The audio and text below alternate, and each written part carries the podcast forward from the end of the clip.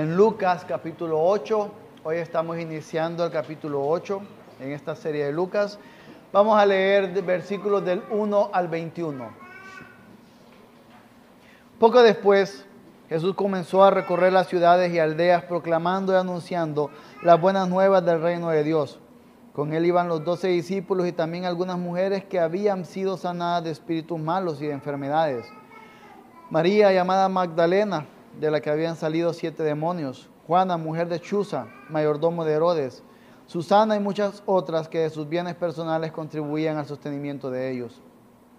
Habiéndose congregado una gran multitud y los que de varias ciudades acudían a Jesús, entonces él les habló por medio de una parábola el sembrador salió a sembrar su semilla.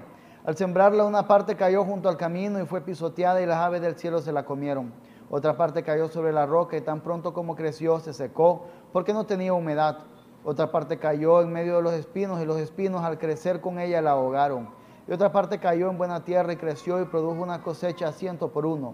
Al hablar estas cosas Jesús exclamaba, el que tiene oídos para oír, que oiga. Sus discípulos le preguntaban qué quería decir esta parábola.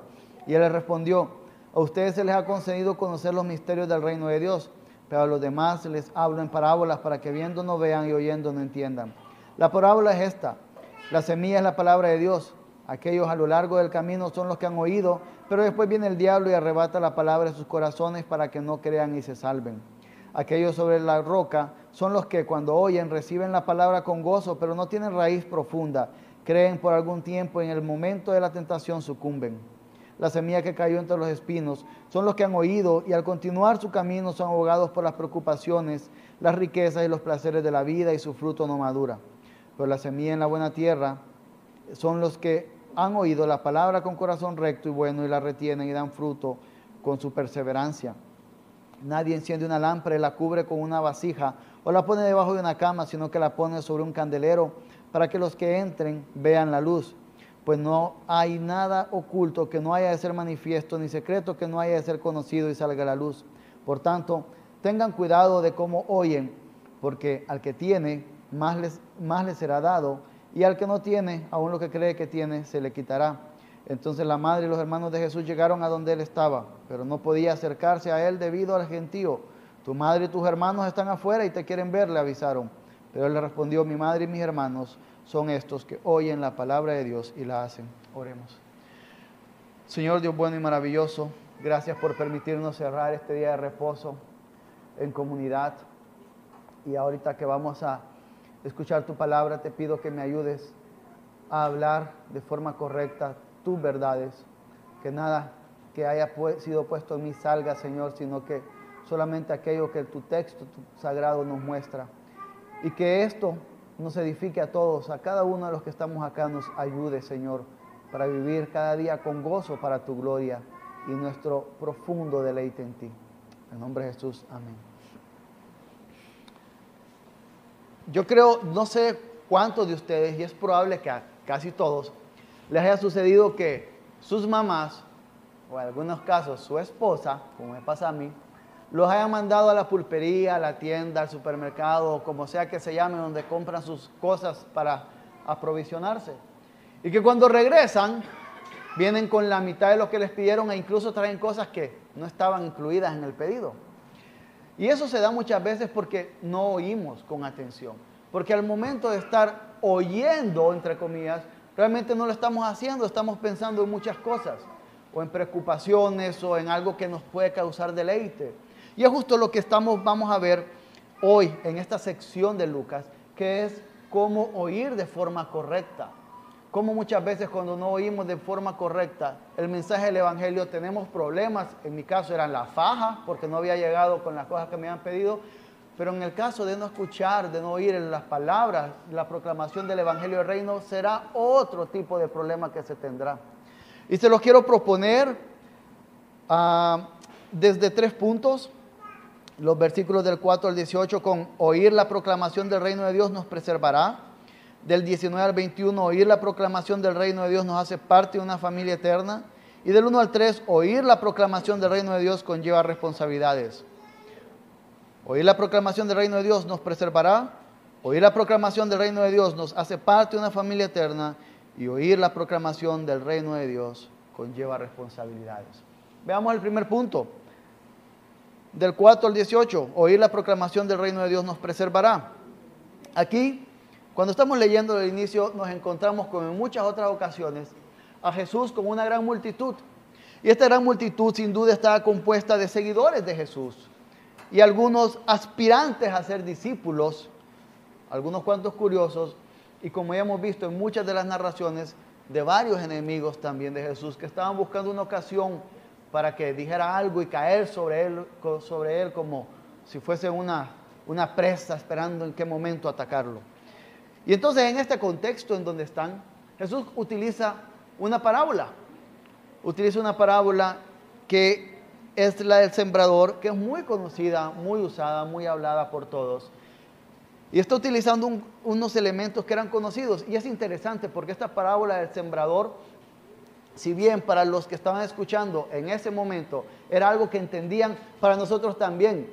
Muchos hemos tenido experimentos en la escuela, o muchos, aunque no hayamos sembrado nunca nada, o lo poco que hayamos sembrado se han muerto al solo meterlo en la tierra, sabemos qué es el proceso de sembrar, sabemos qué implica una semilla que luego crezca algo. Y entonces Jesús está utilizando elementos que estas personas entienden. Está utilizando todo lo que tiene que ver con la siembra y la, cosecha para enseñar algo. Y el versículo 8 termina, el que tiene oídos para oír, que oiga. Y comienza Jesús a hacer este énfasis en el oír, en el oír. Y entonces, seguramente Así como los discípulos, la gran multitud que estaba ahí quedó como, ¿y ahora qué? ¿Qué sucede aquí? Pues bueno, de los versículos 11 al 15 encontramos la explicación de lo que es la parábola. Encontramos a los discípulos que se acercan hacia de Jesús y le dicen, ¿qué significa esto? No, no sé, quedé, quedé en la luna, quedé perdido. Entonces Jesús viene y comienza a señalarles y les señala en dos grandes bloques, básicamente un bloque de los que son buena tierra y un bloque de los que son mala tierra, o de donde la semilla no produjo ningún tipo de fruto. Los primeros que encontramos en el son en el versículo 11, perdón, 12, es que esta semilla, que en el versículo 11 se indica que es la, palabra de Dios, en el 12 se dice que cae en la tierra, cae a orilla del camino que, camino que es pisoteada y vienen aves y se la llevan. Y Jesús es claro e indica, estas son personas que Satanás las hace que sus oídos sean cerrados y que no oigan, que no entiendan y que no vengan arrepentimiento. Y cuando leemos esto no podemos dejar de pensar en esas personas que son ateos, que abiertamente niegan al Señor, que son abiertamente, sin ningún sin estarse escondiendo, contrarios a lo que el Señor ha mandado. Pero luego venimos y encontramos a los que son cayeron en la roca a esto, ¿qué sucede cuando algo cae en la roca? Mm, la, raíz que puede tener es bien pequeña. No brota lo suficiente como para dar una planta grande. Aquellos que saben de, estas cosas más que yo lo, lo comprenderán mejor. Entonces Jesús viene y les dice, ¿saben qué? Estos en los cuales cae la semilla, que están en la roca, son esos que, ah, qué alegre, uy, que vienen Pastor, qué palabra, qué palabra tan buena, increíble eso, cómo me habló y cómo lo reciben con alegría. Son un poco como la sociedad hondureña. Aquí en Honduras muchos vamos a ir y, vamos a decir, ok, ah, estamos iniciando un nuevo proyecto y va a salir el líder del proyecto, fulanito, usted que va a la iglesia seguido, ore por este proyecto. Y la persona ni ama al Señor, ni conoce al Señor, pero tan amigable, tan amigable al Señor. Y cuando sucede algo es... Ah, no, es que el Señor, sí, Dios, sí, Dios, Dios, Dios. Son este tipo de personas que van a recibir esta predicación del Evangelio y al inicio hasta nosotros quedamos engañados. Uy, que estoy viendo un cambio en esta persona. ¿Cómo se alegra cuando escucha la palabra? ¡Wow! Increíble. Pero no hay raíz en estas personas. ¿Y por qué no hay raíz? El Señor indica en la parábola que estas personas después viene la tentación y cuando viene la tentación, ellos, como no tienen raíz, se van. Recordemos un punto esencial que nos enseña Dios a través de Santiago. Es que el pecado, la tentación viene por nuestro propio deseo por nuestra copia concupiscencia. La tentación no está viniendo por algo que no sea propio, inherente a la maldad de nosotros, sino que está ahí. Entonces este tipo de personas que primero es, uh, sí, qué bonita palabra, después viene y de pronto aparece la mujer o el hombre que puede satisfacer su deseo sexual pecaminoso y, y ese, uh, desapareció. De pronto viene entonces aquella persona que va a poder satisfacer la codicia que tienen, diciéndole, hey, hagamos un poquito de corrupción, mira, yo te doy esto, esto es una ofrenda, esto es una ofrenda a la que te estoy dando. Y empieza y satisface esa tentación que hay en su corazón. Y como siempre la tentación, el deseo estuvo ahí. ¿Por qué? Porque esta persona no quiere luchar contra sus pecados. No entiende que hay pecado en su corazón y que debe de mortificarlo en Cristo constantemente. Entonces, como no quiere mortificar el pecado en Cristo, todo aquello que viene y que va a disparar así como dinamita este deseo pecaminoso, lo va a hacer que esa palabra que tan alegremente recibió se vaya, se pierda. Y esa es la sociedad hondureña. Eso es lo que pasa en nuestro país en general. Luego tenemos a estos en los espinos. Y estos en los espinos son aquellas personas, indica Jesús, que están tan enfocadas en una preocupación o en placeres, en cosas alrededor, que dejan de estar viendo el sol. No se les ocurre ni para nada hacer como los girasoles que hace, donde se mueve el sol, ahí se están moviendo ellos. No, ellos no están viendo el sol que les ilumina y que les puede dar todo lo que necesitan para alimentarse y crecer. Ellos están viendo este espino aquí de preocupaciones y este, espino acá de placeres.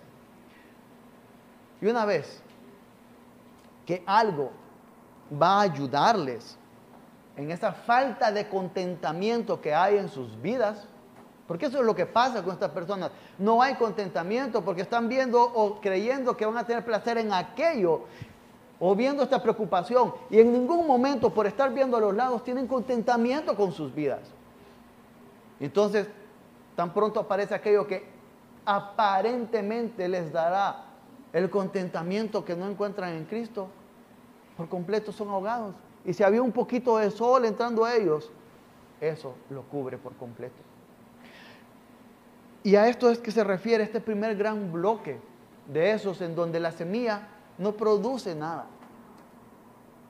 Y si produce algo es aparente para después, pues ya no mostrar nada más. Ahora, llegamos a aquellos que son buena tierra, los salvos, los que perseveran. Y aquí, antes de tocar este punto, quiero regresarme un poco atrás. A lo que encontramos en la parte, en los versículos 9 y 10, antes de ver por qué estos son buena tierra. En el 9 y 10 encontramos que le preguntan a Jesús, sus discípulos le preguntan qué quería decir esta parábola y él respondió, a ustedes se les ha concedido conocer los misterios del reino de Dios, pero a los demás les hablo en parábolas para que viendo no vean y oyendo no entiendan. Aquí está mostrando nuevamente dos grupos, dos bloques. Aquellos que entienden y aquellos que no entienden aquellos que oyen y aquellos que no oyen. Y la parte final, la segunda parte del versículo 10, para que viendo no vean y oyendo no entiendan, está citando Isaías 6.9. Y necesitamos hacer un poquito de, de retroceso para entender que, por qué lo cita. Isaías, a grosso modo, en los capítulos del 1 al 5, Dios está declarando juicio contra las naciones y contra su propio pueblo por la maldad de sus corazones. Y luego llega el capítulo 6, donde la primera sección es esta visión de la santidad de Dios que tiene Isaías. Para después en los versículos del capítulo 6, versículos 9 y 10, Dios está diciendo prácticamente, a causa de la maldad de ustedes que merece castigo y a causa de mi santidad, el castigo de ustedes será que no podrán entender el mensaje de salvación. Y eso es lo que nosotros encontramos en Romanos 1 cuando dice que Dios entregó a sus pasiones a las personas. a veces nosotros podemos preguntarnos, ¿y por qué esta persona que es tan mala no muere? Es peor porque está acumulando, como dice Romanos 2, más ira para el día de ira, más juicio para el día del juicio. Y entonces, este primer este grupo, que son ya sea esos que, que la semilla cayó en el camino, o en las rocas, o en el espino, son estos a los cuales, por la justa ira y santa ira de Dios, sus oídos son cerrados para no entender el mensaje de salvación. Pero luego Jesús le dijo a los discípulos, a ustedes se les ha concedido conocer los misterios del reino de Dios. Esos que son buena tierra, esos que escuchamos y perseveramos, son aquellos a quienes Jesús ha decidido hacer que nuestros oídos se abran. No es porque nosotros somos muy buenos y qué bien prestamos atención. O no es porque, oh, es que yo entendí, en algún momento vino la luz y yo entendí, uy, sí, qué malo soy. No, es porque si el Señor no hubiese abierto los oídos, el entendimiento de nuestro espíritu, nosotros no hubiéramos comprendido la maldad que hay y hubiéramos quedado en las rocas o en los espinos o en el camino. Entonces, estos son los que perseveran, y luego encontramos algo que da más luces todavía y que es más interesante pues ver y es que del 16 al 18 dice que nadie enciende una lámpara y que no hay nada oculto. Nadie enciende una lámpara para no mostrarse y que no hay nada oculto que no haya revelarse. Está diciendo, ok, algo va a manifestarse, algo va a mostrarse, algo va a verse. Esto es un aviso escatológico. Recordemos que estamos en, los capítulos 7 y 8 en donde Jesús está hablando ampliamente de cómo será su reino.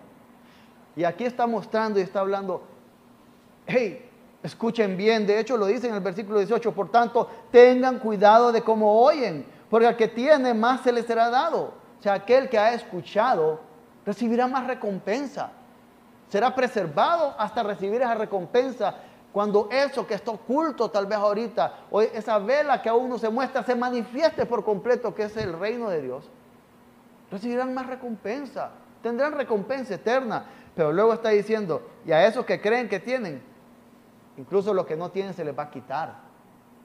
Entonces estamos viendo en este gran bloque que viene Jesús y está diciendo,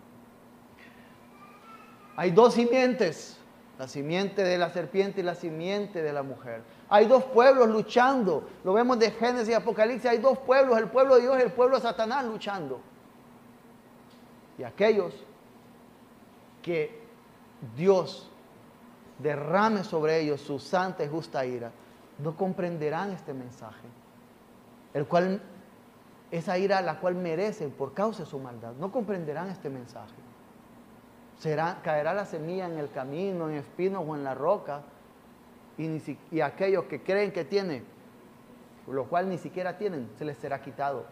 Pero este otro grupo, que igual merece juicio, igual merece castigo, recibirá misericordia. Y pueden escuchar, son buena tierra y escuchan el mensaje de salvación. No hay porque haya algo inherente en ellos, no, es por pura bondad y misericordia de Dios. Y son preservados. Y aquellos que tengan tendrán más recompensa de la que han tenido en esta vida. La tendrán eternamente. Entonces el oír la palabra del Señor de forma correcta es algo que nos preservará. El oír el, Evangelio del reino de Dios de forma correcta, en arrepentimiento, entendiendo la mal de nuestros corazones, es algo que nos preservará. Y en algún momento de la vida todos podemos considerarnos en algunos, ya sea ser el camino, ser la roca, ser los espinos. El Señor nos ha llamado y nos ha dado, nos ha permitido tener buen fruto. En ese sentido, no hay por qué gloriarnos de nosotros. Y además, tampoco hay motivo para creernos superiores a aquellos que no han visto la luz del Evangelio.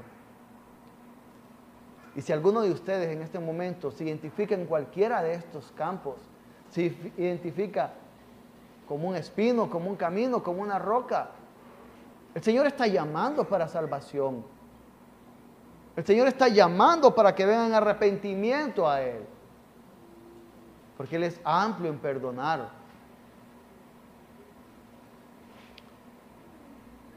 Y entonces, aquellos que por la bondad de Dios hemos podido escuchar su evangelio, el evangelio del reino de Dios y responder para salvación. Se nos recuerda o se nos dice qué recompensa hay inmediata. Lo encontramos en los versículos del 18 al 21. Entonces la madre y los hermanos de Jesús llegaron a donde él estaba, pero no podían acercarse a él debido al gentío. Tu madre y tus hermanos están afuera y te quieren ver, le avisaron. Pero él le respondió, mi madre y mis hermanos son estos que oyen la palabra de Dios y la hacen. Una vez que hemos escuchado la palabra de Dios, una vez que hemos oído el Evangelio del Reino venimos a arrepentimiento, entendemos la maldad de nuestro corazón, entendemos nuestra necesidad de Cristo, somos hechos parte de una familia. Jesús no está hablando mal aquí, ni menospreciando a su mamá y a sus hermanos. Cualquier deseo o indicación de eso es un error. Lo que Jesús está diciendo, esta es la amplitud de mi familia. Aquellos que escuchan el Evangelio, que responden al arrepentimiento, son mi familia. Ustedes saben que en nuestra iglesia tenemos familias que han adoptado hijos. Y cada vez que yo veo la forma como interactúan en amor yo estoy diciendo, así nos ha amado el Señor. Así nos ha amado. Un padre cuando adopta un hijo está viendo al hijo, lo conoce, sabe cómo es físicamente. Y algunas veces hasta dicen qué problemas pueden tener en cuanto a enfermedades. Y deciden adoptarlos. El Señor conoce cómo va a estar batallando quizás con nosotros y qué maldad recurrente va a estar brotando en nosotros. Y nos ha hecho familia, nos adopta, nos incluye en su familia.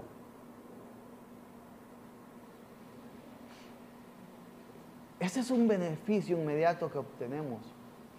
Y ligado a esto, a este beneficio inmediato, tenemos esta familia. Muchas veces cuando alguien está teniendo problemas familiares, se le cita el Salmo cuando dice que aún si tu padre y tu madre te abandonaron con todo, el Señor te recogerá, pero no le dicen o no entienden la implicación de ese texto. No hay cristianos llaneros solitarios. Lo que le está diciendo, si tus padres y tu familia biológica te rechaza, el Señor te recogerá. ¿Y qué hace? Te injerta en una familia si esa familia biológica te rechaza, el Señor te está injertando en una familia. Una familia que te mostrará el amor que tal vez esos que debían amarte no te mostraron. El Señor te lo mostrará a través de esta bendición de una familia que trascenderá el tiempo, que trascenderá la sangre, que trascenderá los lugares. Y eso es el beneficio que tenemos cuando hemos oído de forma correcta para venir en arrepentimiento. Cuando hemos oído el Evangelio del reino de Dios. Y ahora veamos el tercer punto. Oír la proclamación del reino de Dios conlleva responsabilidades. Eh, versículos del 1 al 3. Poco después Jesús comenzó a recorrer las ciudades y aldeas proclamando y anunciando las buenas nuevas del reino de Dios. Con él iban los doce discípulos y también algunas mujeres que habían sido sanadas de espíritus malos y de enfermedades. María, llamada Magdalena, de la que habían salido siete demonios, Juana, mujer de Chuza, mayordomo de Herodes, Susana y muchas otras que de sus bienes personales contribuían al sostenimiento de ellos. Lo que estamos viendo aquí es una amplitud de aquellos que conforman esta familia. Estamos viendo hombres y mujeres que van con Jesús, que siguen a Jesús. Estamos viendo también distintos contextos sociales. Si ustedes recuerdan, Aarón estuvo predicando acerca del llamado de los doce apóstoles y mostró cuán distintos eran cada uno. Desde algunos muy conocedores para ser recaudadores de impuestos, hasta pescadores. Otros delincuentes, terroristas, y otros muy devotos y amorosos. Y lo mismo sucede con estas mujeres. Una tenía siete demonios, yo no, logro comprender. Si de por sí luchar contra la maldad que hay en mi corazón es suficiente, tener siete demonios todavía adentro. Tenía siete demonios. Incluso, escuchen, imagínense cuán mal se pudo haber hablado de ella. Y luego también muestra a una mujer que es esposa del mayordomo de Herodes, que si bien tenía una buena posición económica, seguramente era rechazada por ser la esposa de aquel que servía al usurpador, de aquella que servía al enemigo del pueblo. O sea, esto es amplio. Una vez que somos injertados en la familia del Señor, venimos a ser parte de una familia que es amplia, que es grande, que es vasta. Pero el Señor, en su infinita sabiduría, Él decidió utilizar medios para proclamar el Evangelio de su reino. Y vemos aquí, hablando de semillas, vemos una semilla de la gran comisión, yendo con sus discípulos a proclamar el Evangelio a distintos lugares. El Señor, para la proclamación del Evangelio, utilizará a hombres para predicar la palabra y la plantación de iglesias, pero también está mostrando que utiliza bienes. El Señor utiliza medios inmateriales, que es la predicación de la palabra, y, y medios materiales, que somos nosotros los seres humanos, que aportamos materialmente. Que aportamos para que la proclamación del Evangelio pueda establecerse. A veces no pensamos en las implicaciones de lo que es la predicación del Evangelio, de lo que es el establecimiento de una iglesia, lo que es la proclamación de todo lo que se hace. Y todos nosotros somos parte de eso. Y aquí es tener claro también un error o, limpiar un error que comúnmente se tiene en nuestra sociedad y es que ustedes van a escuchar, sirva al Señor, sirva al Señor. Y el concepto de servir al Señor o la definición de servir al Señor es esté de lunes a domingo en la iglesia, no tenga tiempo para su familia y esté quebrándose la espalda haciendo esto o aquello. Nosotros servimos al Señor en cada esfera de la vida. Aquellos que educan a sus hijos en casa y aquellos que los envían a la escuela, preparándoles, estando día a día, interactuando en sus trabajos, mientras están haciendo aseo en sus casas, mientras están teniendo una conversación, mientras están saludando al que eh, trabajan llevando la basura cada día. Estamos sirviendo al Señor en cada uno de estos aspectos. Somos medios para la proclamación del Evangelio, quizás en esas formas de manera indirecta y en otras formas de, de manera más directa. Pero el Señor decidió utilizar medios. Entonces, hablaba de familia. Creo que, por lo que he conversado con varios, en nuestras familias hay reglas, ¿verdad? Y hay tareas. Mis hijos tienen tareas establecidas que cada semana se les van colocando, esto es lo que van a estar haciendo. Y muchos de ustedes también lo tienen, porque hay responsabilidades. Hay responsabilidades de ser parte de una familia. Si no cumplimos responsabilidades, no somos más que una rémora que anda ahí abajo del tiburón viendo de qué se alimenta de las obras, pero nunca esforzándose.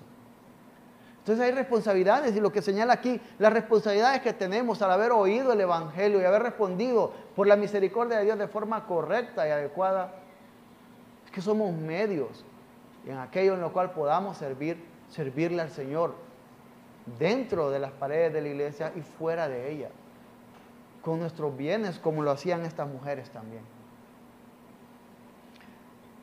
Ahora, ¿qué es la proclamación del reino de Dios? ¿Qué es? Cristo. La proclamación del Evangelio es recordarnos que a causa de la maldad de ese primer pecado, estamos destinados a una condena eterna. Pero Dios dio una esperanza, una forma de no tener esa condena eterna, que se encarnó en Cristo. Y Él cargó la maldad de cada uno de nosotros y el castigo de cada uno de nosotros. Y ahora somos parte de una familia esperando que cuando se revele por completo en su plenitud este reino, tengamos la recompensa eterna, que es vivir día tras día tras día hasta la eternidad en la presencia de nuestro Dios. Es maravilloso pensar en todo esto.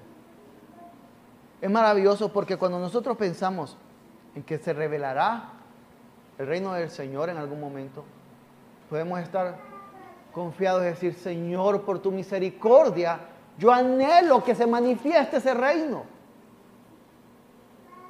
Y a veces deseo que sea ya.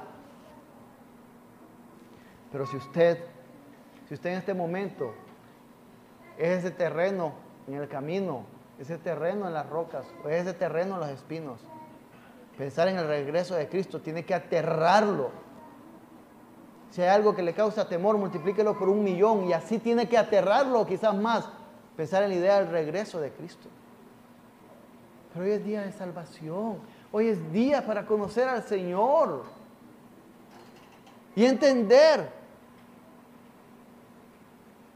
que si le pedimos, Él es amplio en perdonar y permitir que haya fruto para vida eterna en cada uno de nosotros, en cada uno de ustedes que aún no ha conocido a Cristo. Oremos.